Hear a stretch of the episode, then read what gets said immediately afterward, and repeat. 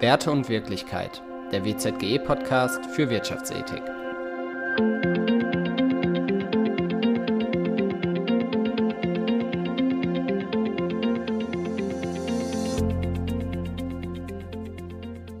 Ja, hallo, liebe Hörerinnen und Hörer. Ich freue mich, dass Sie wieder dabei sind bei unserer neuen, der 15. Folge von Werte und Wirklichkeit, dem WZGE-Podcast für Wirtschaftsethik. In unserer heutigen Sendung wollen wir uns eines der wirtschaftsethisch komplexesten Themen widmen, nämlich der Frage, wie Klimaschutz und soziale Gerechtigkeit zusammenpassen. Der menschengemachte Klimawandel bedroht unsere Lebensgrundlage, unsere, aber auch die unserer Nachkommen. Das wiederum heißt unter anderem, dass wir unsere Wirtschaft und unseren Industriestandort in Deutschland einer erheblichen klimaneutralen Transformation unterziehen werden müssen. Diese Transformation gibt es aber leider nicht umsonst. Sie wird uns Zumutungen abverlangen ob das den privaten Konsum betrifft oder unsere Arbeitswelt. Und hier schließt sich der Kreis. Wenn die Zumutungen zu groß werden, schwindet die Motivation der Menschen, die Transformation mitzutragen oder auch, ohne soziale, keine ökologische Nachhaltigkeit.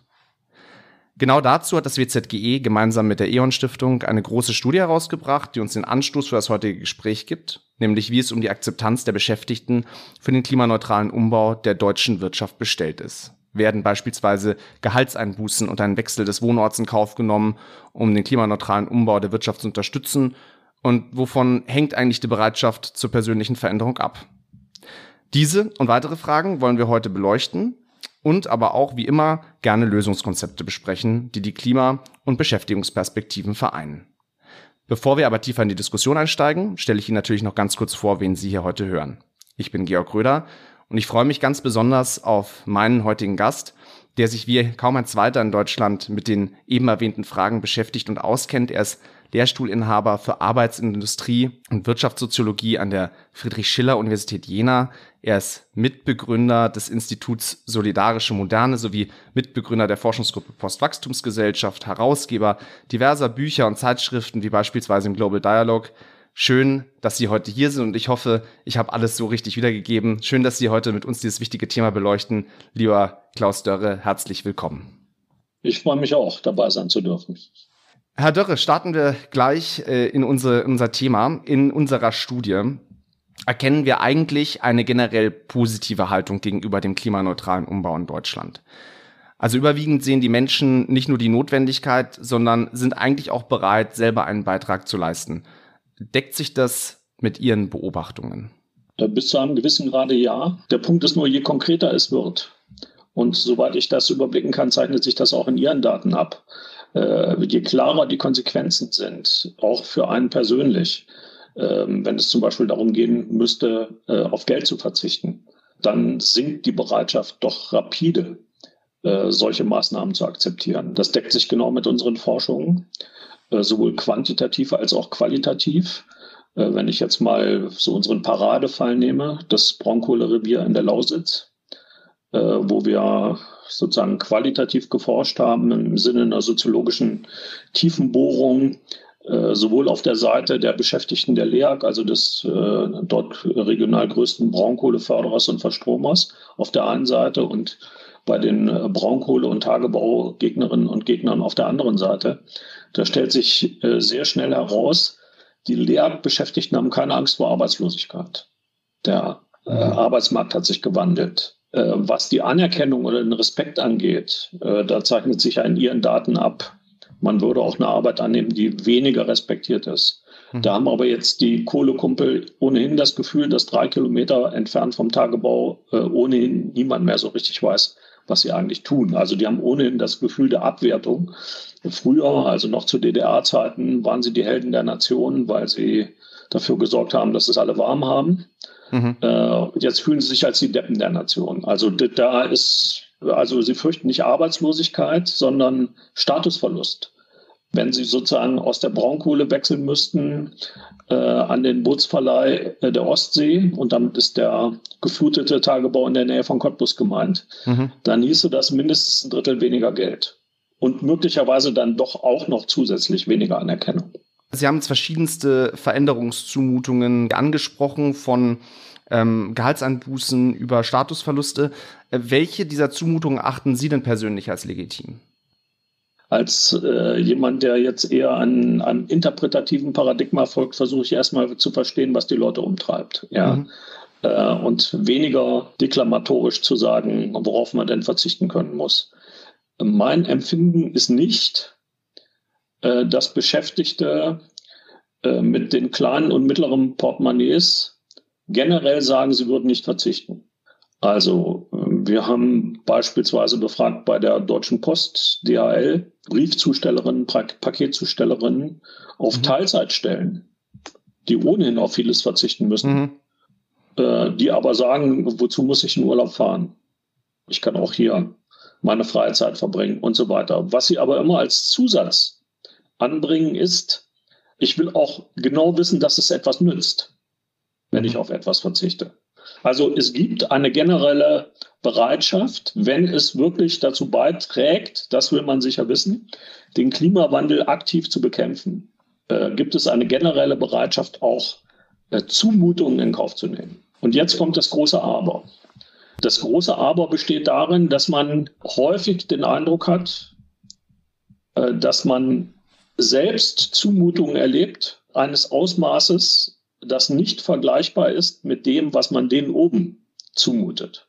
Die Ungleichheiten innerhalb nationaler Gesellschaften äh, tragen weltweit immer mehr zu klimaschädlichen Emissionen bei. Das mhm. ähm, beruht darauf, dass man sagen kann, je größer das Vermögen, und je höher das Einkommen, desto größer der Klimafußabdruck, wie auch der ökologische Fußabdruck allgemein. Ja, so. Und da sehen Sie in diesem Zeitraum zwischen 1990 und 2019, dass das oberste eine Prozent bei den klimaschädlichen Emissionen um 26 Prozent zugelegt hat und die obersten 0,01 Prozent um 80 Prozent zugelegt haben. Die Emissionsreduktion, die es ja trotzdem gegeben hat, gehen ausschließlich auf das Konto der vor allem kleinen und mittleren Portemonnaies und beruhen auf häufig erzwungenem Konsumverzicht. Äh, von der Zielrichtung her sind die kleinen und zum Teil auch mittleren Portemonnaies gewissermaßen im Korridor äh, wenn man so will, oder nähern sich dem Korridor an. Äh, also wie oft habe ich Diskussionen geführt äh, über die Putzfrau, die nach Mallorca fliegt,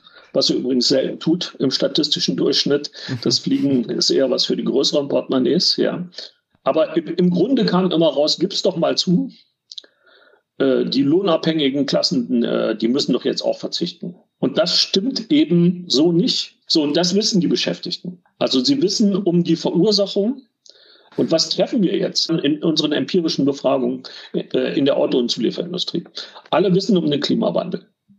Je näher man in Baunatal dem Hallenboden kommt, also den Arbeiterinnen und Arbeitern, die äh, am Band arbeiten, desto äh, schärfer die Kritik an der E-Mobilität.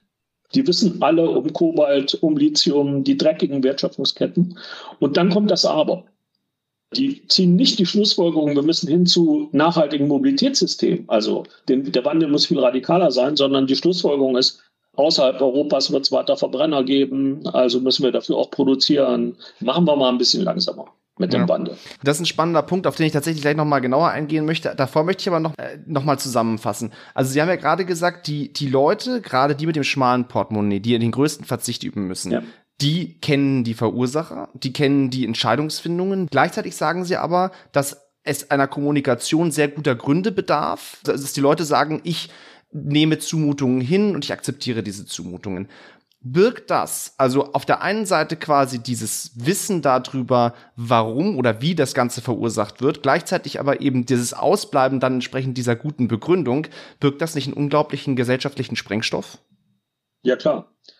Äh, wenn die unten das Gefühl haben, äh, dass sozusagen die, die ökologische Wende von Leuten mit größeren Portemonnaies kommuniziert wird unter Ausblendung sozialer Gerechtigkeit und sozialer Sicherheit, dann empfinden sie die Thematisierung des ökologischen Gesellschaftskonflikts als einen Modus ideologischer Beherrschung, der ignoriert, was die unten für Vorstellungen von gutem Leben haben. Da, da ist ein enormer Sprengstoff drin. Ja, wenn ich das nochmal an meinem Lieblingsbeispiel illustrieren darf, Beispiel eines angehenden Vertrauensmanns bei Opel Eisenach, der uns im Interview sagt, sein Hobby sei, äh, seine, sein, seinen Pkw auf äh, 250 Sachen zu tunen und auf der linken Spur äh, Teslas zu jagen, bis sie mit überhitztem Motor rechts ran müssen. Und dann hat er triumphierend zu uns gesagt, Und das lasse ich mir von niemandem verbieten.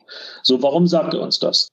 Um bei der Frühschicht bei Opel zu sein, um 5.30 Uhr, muss er um 3.40 Uhr aufstehen. Er arbeitet in 52 Sekunden Takten äh, mit drei Pausen, 23 Minuten Mittagspause, zwei neun Minuten Pausen. Alle sagen, eine Stunde vor der Mittagspause bist du platt. So, warum macht er das? Wegen 3,8 brutto kriegst du als Arbeiter sonst nicht in Thüringen, weil Kollegen wie Familie und starker Betriebsrat und Tarifvertrag ist im Osten nicht selbstverständlich. Mhm. Ja. So, und dann kommt es aber. Er sagt, wenn ich das alles schon auf mich nehme, dann will ich mir in meiner freien Zeit nicht vorschreiben lassen, was ich zu tun und zu lassen habe. Und schon gar nicht von Leuten, äh, die nicht wissen, was Bandarbeit ist. Äh, seine Hauptfeinde sind nicht die Linken, sondern die Grünen. Da sieht er sozusagen die Hauptbedrohung im, im politischen Spektrum. Und man äh, bricht es nicht auf, indem man dieser, dieses, Ab, das, dieses Empfinden des Abgewertetseins zusätzlich verstärkt. Ja. ja. Aber das ist ein interessanter Punkt, da würde ich nochmal ganz gerne einhaken, weil äh, dieses Empfinden des Abgehängtseins, ja, hast du auf der einen Seite. Abgewertet, das, nicht abgehängt. Äh, Entschuldigung, ab, pardon. Ja. Das Empfinden des Abgewertetseins hast du auf der einen Seite. Und auf der anderen Seite erkennen wir in unseren Daten zumindest, dass insbesondere diejenigen, die, die sich selbst einem niedrigen sozialen Status zuordnen würden, den Klimawandel im Vergleich zu anderen gesellschaftlichen Themen depriorisieren. Was braucht's denn, um die Leute, die dann aber gleichzeitig eigentlich am ehesten davon betroffen sind vom Klimawandel, als allererstes letztendlich gesellschaftlich, was braucht's denn, damit die auch das als ihr Problem sehen und akzeptieren. Mal abgesehen von dem, was Sie vorhin gesagt haben, zu dem, zu dem Thema, dass ihnen gute Gründe kommuniziert werden müssen, was braucht es, damit Sie das wirklich als Ihr Problem erkennen? Also da stecken ja zwei Probleme drin. Das eine ist, warum hat es lebenspraktisch so wenig Bedeutung? Also wenn wir ganz nach unten gehen, Leute, die zum Beispiel zur Tafel gehen müssen, weil ihr Einkommen nicht reicht, auch nur die Grundnahrungsmittel äh, zu erwerben. Der ökologische Gesellschaftskonflikt ist auch da präsent, aber er, er hat lebenspraktisch überhaupt keine Relevanz. Also die können für sich sogar in Anspruch nehmen, da werden ja Lebensmittelspenden äh, dann verteilt gegen geringes Entgelt, jedenfalls mhm. bei der Tafel, wo wir untersucht haben. Äh, die können sogar sagen, wir leben ökologisch angepasst und äh, machen was gegen die Wegwerfgesellschaft. Aber das ist überhaupt nicht bedeutend. Die müssen sehen, wie sie über die Runden kommen. Mhm. Und das gilt im Grunde für alle, die in prekären Verhältnissen leben. Man muss, um ökologische Prä Präferenzen handlungsrelevant werden zu lassen, über ein in die Zukunft gerichtetes Bewusstsein verfügen. Über ein in die Zukunft gerichtetes Bewusstsein kann man nur verfügen, wenn es ein Minimum an Einkommens und bei uns auch, sofern erwerbstätig, Arbeitsplatzsicherheit gibt. Wenn das nicht der Fall ist, können Sie ein solches Bewusstsein nicht entwickeln. Ähm, Sie können auch mit Leuten an der Tafel möglicherweise über den Klimawandel reden. Die wissen, die wissen schon was drüber. Aber es hat für Sie null Bedeutung. Wenn Sie sehen müssen, wie Sie das Morgen erreichen, dann ist es nicht so schrecklich relevant, was sozusagen in 10, 20 Jahren mit der Gesellschaft und mit anderen passiert. Aber was ja. erkennen Sie aus Ihrer Arbeit? Wie schafft man das Bewusstsein genau bei den Menschen? Weil am Ende, am Ende tangiert es sie ja. Ja, wobei auch da, das war das zweite Problem, was ich ansprechen wollte, der Klimawandel ist ja ein graduelles Problem. Auch wenn die Einschläge immer näher kommen und die Zeitbudgets fürs Gegensteuern schrumpfen. Und bei diesem graduellen Wandel ist, glaube ich, entscheidend, dass man einsehen muss, dass äh, der Kampf gegen den Klimawandel immer auch einer gegen Armut und Prekarität sein muss. Also wenn Sie nicht eine Grundsicherheit haben für die Leute in der Transformation, dann können die was, zwar was wissen über den ökologischen Gesellschaftskonflikt, aber sie, das ist für sie nachrangig. Das ist aus meiner Sicht gerade in der Situation, wo der Arbeitsmarkt sozusagen von einem Käufer äh, zu einem Anbietermarkt geworden ist, wo wir nicht nur Fachkräftemangel haben, sondern Arbeitskräfteknappheit, ist das, glaube ich, ein entscheidender Punkt. Also niemand glaubt, was gewinnen zu können bisher, ja, äh, zumindest in unteren und mittleren Bereichen der Gesellschaft. Die, die Vorstellung, dass es besser werden kann, für alle, die ist überhaupt nicht zu sehen, ja. Das ist interessant, dass Sie es ansprechen. Wir hatten unseren letzten Podcast von Wert und Wirklichkeit über das Thema Vertrauen in die Wirtschaft und tatsächlich ja. knüpft das ja sehr gut an, an das, was Sie gerade sagen, Herr Dörre. Weil Sie gerade die Beschäftigungssicherheit ansprechen, müsste die stärker thematisiert werden? Müsste das, also um den sozialen Zusammenhalt zu stärken, müsste das gegebenenfalls auch aus der Politik oder von, den, von, von der Wirtschaft selber stärker als Argument und als sozusagen Zugpferd, um die Menschen mitzunehmen, thematisiert werden? Ja, unbedingt. Äh, das ist ganz wichtig, zumal in der jetzigen Situation, wo Sie eine sprunghafte Inflation haben, äh, die jetzt natürlich diejenigen, die gemessen an ihrem Anteil am, am Bruttoinlandsprodukt in den letzten zehn Jahren immer weiter verloren haben. Ja, das betrifft ja die untere Hälfte äh, der Lohn- und Einkommensbezieherinnen auch bei uns. Da ist es ja so, dass der Anteil, der übrig bleibt, nach Abzug aller Kosten, die man hat, um das Leben zu bestreiten, der Anteil, der eigentlich da ist für das Schöne am Leben, der schrumpft immer mehr. Das, das ist ein drängendes, drängendes Problem. Das heißt, es geht nicht nur um Beschäftigung, äh, sondern es geht um einen Status, der einem erlaubt, am Schönen teilzuhaben, an dem teilzuhaben, was das Leben lebenswert macht. Und darum wird gerungen und das wird politisch zu sehr vernachlässigt. Nehmen Sie jetzt mal das Heizungsgesetz. Ökologisch aus meiner Sicht äh, zwingend nötig und sinnvoll. Aber die Art und Weise, wie es realisiert wird, äh, selbst wenn manches rein, rein interpretiert wird, was nicht zutrifft, ja, aber dass man den Leuten nicht klar sagt, Leute, wir machen das, aber die Mieten werden nicht explodieren aus folgenden Gründen. Ja, und wenn Sie jetzt Berechnungen sehen, dass im Durchschnitt äh, wenn die Vermieter wegen, wegen äh, der neuen Heizungen, die eingebaut werden müssen und der Modernisierung im Schnitt acht Prozent draufschlagen können auf die Mieten, dann ist das eine Bombe. Ja, also das bricht den Grünen das Genick, wenn sie da nicht schleunigst äh, gegensteuern. Das heißt, Sie haben es ja ein, eingangs gesagt, keine ökologische ohne soziale Nachhaltigkeit. Und das muss man mit bedenken. Wenn das nicht immer mit bedacht wird und nach außen kommuniziert wird, ja, äh, dann hat man ein Problem. Und äh, daran mangelt es, dass sozusagen äh, diese Problematik nicht in ihrer Gesamtheit begriffen wird und alle glauben, wenn von Nachhaltigkeit die Rede ist, dass äh, Nachhaltigkeit in Anführungszeichen nur zu buchstabieren ist ökologisch. Oder um es nochmal an einem anderen Beispiel zu sagen, der, der Kollege Spangenberg vom BUND, den ich sehr schätze, sagt mir in einer Diskussion, äh, jetzt müssen wir erstmal die ökologische Frage und den Klimawandel lösen, weil die Zeit drängt. Da hat er recht. Und dann sagt er aber was Fatales. Deshalb müssen wir die soziale Frage auch später vertagen. Wenn man das tut, wenn man so argumentiert, das habe ich ihm auch gesagt, treibt man die untere Hälfte der Gesellschaft und wahrscheinlich mehr in die ausgebreiteten Arme der ökologischen Konterrevolution. Das ist genau das, was wir äh, teilweise gegenwärtig erleben. Ja, was tatsächlich auch dann entsprechend wahrscheinlich noch weiter polarisierend wirkt am Ende des Tages, ja, gesellschaftlich. Weil Sie gerade die Politik ansprechen, das finde ich einen ganz spannenden Punkt. Sind denn die gegenwärtigen Maßnahmen und Debatten, die geführt werden, Sie haben jetzt das ähm, Heizungsgesetz angesprochen als Beispiel, sind die denn förderlich, um der gesellschaftlichen Polarisierung Einhalt zu gewähren oder glauben Sie, die potenzieren die gerade?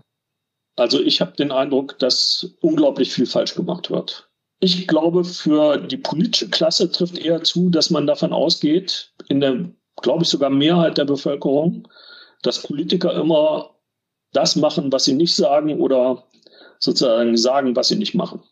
Also es gibt ein großes Misstrauen gegenüber der politischen Klasse insgesamt. Und das hängt damit zusammen, dass zu viel taktiert wird.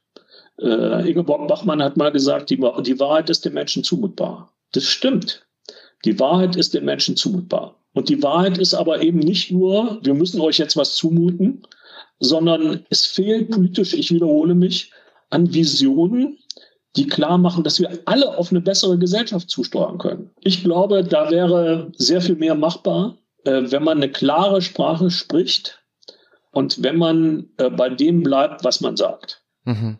Ich würde noch mal gerne auf die Rolle der Gewerkschaften in dem Zusammenhang eingehen. Wir erkennen in unserer Studie, dass dem Prinzip guter Arbeit, in Anführungszeichen, also zum Beispiel Aspekte wie gute Bezahlung, Prestige von Berufen, wir haben es ähm, vorhin ja schon ähm, angesprochen, ein sehr hoher Stellenwert beigemessen wird. Welche Rolle spielen denn Ihrer Meinung nach die Gewerkschaften in der Bewältigung der Transformation und eben der Stärkung dieser Wünsche der Beschäftigten?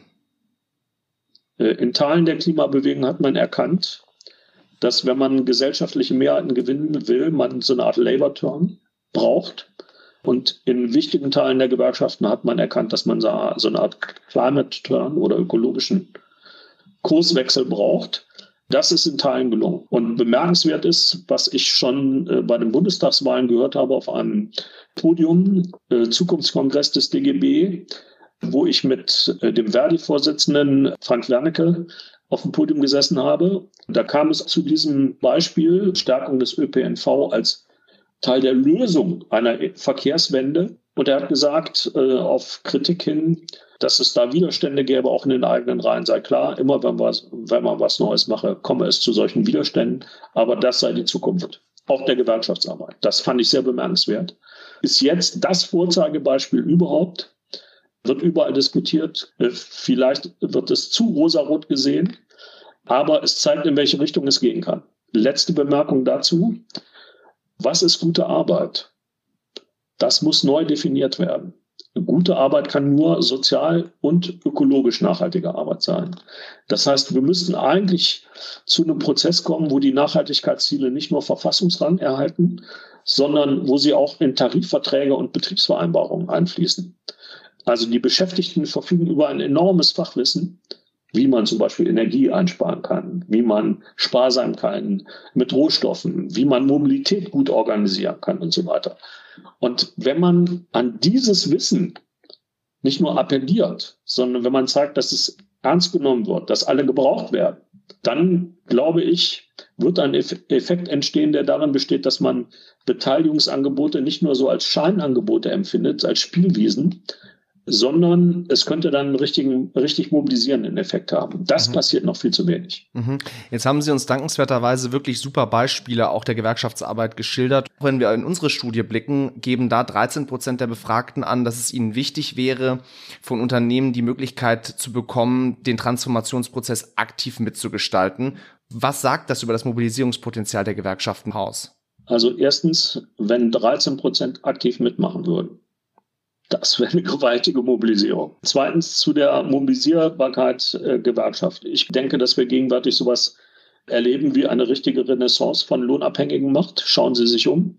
Äh, Portugal, Großbritannien, England, Frankreich und Deutschland auch, um nur einige Beispiele zu nennen. Überall haben wir massive Streikbewegungen, gerade in den Bereichen, die von Privatisierung, marktgetriebener Flexibilisierung und Prekarisierung der Arbeit äh, stark betroffen waren. Und es ist in der Tat so gewesen, dass die hohen Lohn- und Gehaltsforderungen, die jetzt gestellt worden sind, vergleichsweise hohen Lohn- und Gehaltsforderungen, aus der Mitgliedschaft und der potenziellen Mitgliedschaft kamen. Das heißt, es gibt mhm. tatsächlich inflationsgetrieben, aber auch verbunden sozusagen mit den Sorgen in Richtung Transformation ein erhebliches Mobilisierungspotenzial. Und äh, das ist umso stärker, als die Primärmacht von Lohnabhängigen dann eben doch wächst. Stichwort Fach- und Arbeitskräftemangel äh, in vielen Branchen. Ja, das kommt zusammen gewissermaßen. Mhm. Und die Frage ist, ob die Gewerkschaften in der Lage äh, sind, diese, diese Erwartungshaltung tatsächlich zu bedienen und was durchzusetzen. Wenn es eine, nicht eine demokratische Wendung nimmt, das, was da an, an Protestpotenzial und Ungerechtigkeitsempfinden ist, dann wächst die Gefahr, dass das Wasser auf die Mühlen der radikalen Rechten ist oder wird. Sie haben gerade auch den Fachkräftemangel angesprochen und eben auch dessen Einfluss auf, ja, auf das letztendlich Machtgefüge, was sich auch zugunsten der Beschäftigten verschieben kann, wenn es darum geht, bessere Löhne auszuhandeln und Teilzeitmodelle beispielsweise. Wie könnten oder vielleicht sollten Unternehmen sogar diese Arbeitnehmermacht adressieren, um sie tatsächlich für einen positiven Transformationsübergang zu kanalisieren? Das heißt, A für mich, ähm, besteht da eine Möglichkeit, das tatsächlich gewinnbringend in diesen Transformationsprozess mit einzubringen, indem man beispielsweise ArbeitnehmerInnen die Möglichkeit gibt, ihnen zu sagen, also wir können dir einen bestimmten Purpose durch ein klimaschützendes Wirtschaften etc. bieten in deiner Arbeit. Und das andere, was mich interessieren würde, damit anknüpfend ist, weil wir jetzt gerade eben das Prekariat oft auch angesprochen haben, betrifft dieser Fachkräftemangel tatsächlich alle Schichten der Arbeitnehmerschaft? Oder ist das wiederum, ist dieses sich verschiebende Machtgefüge zugunsten der Arbeitnehmer was, was eher eigentlich wiederum die gesellschaftlich höher anerkannten Jobs oder sowas betrifft? Äh, drei Bemerkungen dazu. Erstens, was können Unternehmen tun? Es ist jetzt schon so, dass sie um knappe Fachkräfte konkurrieren. Wie tun sie das? Äh, beispielsweise führt Karl Zeiss Jena äh, nach langen Widerständen endlich die 35-Stunden-Woche ein, wie sie im besten längst tarifvertraglich vereinbart ist. Warum? Nicht, weil die Gewerkschaft stärker geworden ist, die braucht es dann auch noch, um das durchzusetzen. Ähm, aber der Hauptgrund ist, äh, man will attraktive Arbeitsbedingungen für Fachkräfte bieten. Ja, andere Unternehmen gehen äh, selbst ohne gewerkschaftlichen Druck zur 32-Stunden-Woche über äh, und zur Vier-Tage-Woche und so weiter. Äh, also es gibt schon eine Konkurrenz, die dazu führt, dass mit besseren Arbeitsbedingungen konkurriert wird. Das können nicht alle Unternehmen. Das muss man auch sehen. Nicht? Also Karl Zeiss wird die Fachkräfte abziehen von kleineren, mittleren Unternehmen, die nicht in der Lage sind, äh, schnell Gleichwertiges zu bieten. Ne? Das ist, ein, ist ein, ein gewisses Dilemma. Das führt zum zweiten Punkt. Wen betrifft das eigentlich? Also ist die Primärmacht bei allen von Löhnen abhängigen, direkt oder indirekt von Löhnen abhängigen? Natürlich nicht in gleicher Weise. Wir haben, ich glaube, 20 Prozent einer Kohorte, die inzwischen keinen guten Schulabschluss hat oder gar keinen Schulabschluss hat äh, und keine berufliche Bildung. Für die kann man sagen, wird's bitter, äh, wenn nicht gegengesteuert wird. Also wenn das Bildungssystem nicht so ausgerichtet wird, dass man Voraussetzungen schafft, dass die sich weiterentwickeln können, äh, dann wird es schwierig. Ähm, je geringer qualifiziert, desto geringer die Chancen. Das ist jetzt eine Binsenwahrheit. Äh, aber wenn man, wenn man jetzt nicht über entsprechende Qualifikationen verfügt, ist die Primärmacht gering oder nicht vorhanden.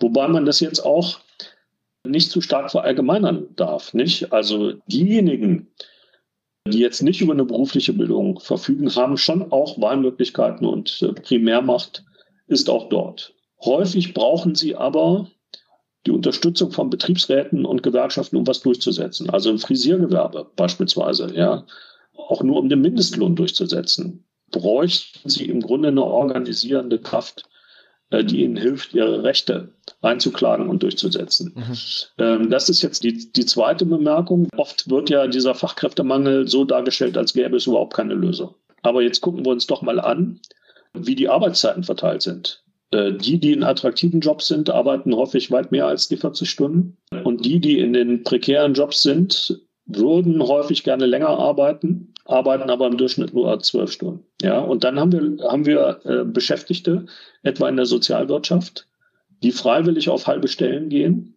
Nicht, weil die Löhne so schrecklich äh, gestiegen sind, sondern weil sie den Druck nicht mehr aushalten. Und da müsste man ansetzen, in den mhm. Krankenhäusern, äh, den Kitas, äh, den Altenheimen und so weiter. Durch Verbesserung der Arbeitsbedingungen würde man auch Beschäftigte dazu bringen, wieder auf eine 100-Prozent-Stelle zu gehen. Äh, vorausgesetzt, man hat die soziale Infrastruktur, die Kinder sind versorgt. Das heißt, da ist durchaus noch Arbeitskräftepotenzial zu heben, äh, wenn man das entsprechend anlegt. Das wird immer noch viel zu wenig gesehen und berücksichtigt. Mhm. Leider mit äh, Blick auf die Zeit biegen wir jetzt schon auf die Zielgeraden ein. Aber bevor wir zum Ende kommen, ähm, Herr Dorre, habe ich noch eine Frage, die sich für mich ergab, als ich ein Interview mit Ihnen vom Herbst letzten Jahres las. Da fordern Sie industriepolitische Kreativität und Fantasie, sagen Sie, wenn es um den gesellschaftlichen Zusammenhalt und die Verteidigung demokratischer Institutionen geht. Wie sehen denn solche industriepolitischen Maßnahmen Ihrer Meinung nach aus? Ich nehme mal ein einfaches Beispiel. Äh, als wir in der Lausitz zum ersten Mal geforscht haben, ähm, waren die Lager polarisiert, es ging nichts. Alle lieben die Lausitz, aber keiner redet mehr miteinander, so ungefähr. Und es war eine trübe Stimmung, weil die gesagt haben, es fließen jetzt zwar Millionen, zig Millionen in, in die Region, aber die Projekte, die man uns erzählt, die hat man auch schon vor 20 Jahren erzählt. Jetzt habe ich mit dem Bürgermeister von Großreschen gesprochen und er sagt Stimmungswandel, noch nicht überall, aber in Ansätzen. Warum? Die LEAG äh, hat ein alternatives Geschäftsmodell entdeckt. Äh, größter, also Ziel ist, größter Produzent von grünem Wasserstoff in Deutschland zu werden und zehn Prozent des künftigen Bedarfs zu decken. Allein diese Vision, ja, mobilisiert. Das heißt, wenn Sie eine konkrete Idee haben, wohin die Reise gehen soll, wenn das verbunden ist mit sozialer und ökologischer Nachhaltigkeit, wenn Sie das glaubwürdig vertreten können, äh, kriegen Sie eine Dynamik, die selbst äh, solche festgefahrenen Konstellationen aufmischt. Ja? Und wenn man das jetzt mal weiterdenkt, was das eigentlich bedeutet, ja, jetzt ist grüner Wasserstoff nicht die Lösung für alles, wie das zum Teil auch behauptet wird, nicht? Der wird knapp sein, der grüne Wasserstoff, äh, aber man wird ihn brauchen als äh, alternative Energiequelle. Äh, man muss priorisieren, wofür eingesetzt wird. Äh, aber wie baut man so eine grüne Wasserstoffwirtschaft aus, auf? Äh, nehmen wir ein Beispiel. Äh, Im Süden Chiles weht der Wind immer. Das heißt, die Verflüssigung dieser Energiequelle könnten Sie da sehr billig bekommen. Die Elektrolyseure müssten aber in Chile stehen. Und äh, es müsste garantiert sein, dass zuerst mal die Region von der erzeugten Energie profitiert und dass mit fairen Preisen gehandelt wird und transportiert wird mit Schiffen, äh, die ebenfalls grün sind, also von grünem Wasserstoff etc. getrieben werden. Das heißt, man müsste faire Handelsabkommen mit den Ländern des globalen Südens treffen, die über Lithium, Kobalt, billigen grünen Wasserstoff in der Entstehung und so weiter verfügen. Und da müssten jetzt die Flöcke eingeschlagen werden. Äh, völlig richtig, dass Olaf Scholz äh, sozusagen eine Reise gemacht hat, die ihn unter anderem nach Chile, nach Indien und so weiter geführt hat. Ich bin nur nicht sicher, äh, ob das mit dem Duktus geschieht, das Verhältnis zum globalen Süden auf eine völlig neue Grundlage zu stellen, was nämlich einschließen würde, anzuerkennen, dass diese Länder ein Recht haben auf Ressourcen aus dem globalen Norden. Wenn man die historischen Emissionen nimmt, sind es eben die frühindustrialisierten Länder, äh, die die Hauptverursacher der klimaschädlichen Emissionen sind. Was wir brauchen, ist im Grunde eine New Industrial Economic Order 2, eine neue Industriepolitik und nicht nur Industriepolitik, sondern auch Dienstleistungspolitik, Regional- und Strukturpolitik so zu denken, das ist, glaube ich, ein ganz zentraler Punkt. Und mit diesem kreativen, dem, dem globalen Ausblick, äh, den Sie uns dankenswerterweise noch mitgegeben haben, lieber Herr Professor Dörre, kommen wir auch schon leider mal wieder zum Ende unserer Sendung. Mir bleibt nur, mich herzlich für dieses wirklich sehr interessante Gespräch bei Ihnen zu bedanken Danke, lieber Herr Dörre. Ich bedanke mich auch.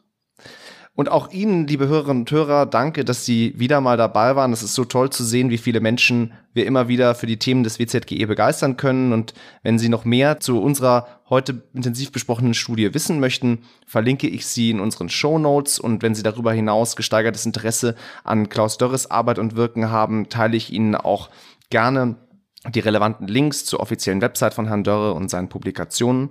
Sollten Sie Anregungen, Kritik, Lob, Ideen für künftige Themen oder dergleichen haben, schreiben Sie uns gerne wie immer an podcast.wcge.org. Sie hören uns wie immer auf allen gängigen Podcast-Kanälen. Ich freue mich, wenn Sie bei der nächsten Folge wieder mit dabei sind. Bis dahin bleiben Sie gesund und guter Dinge.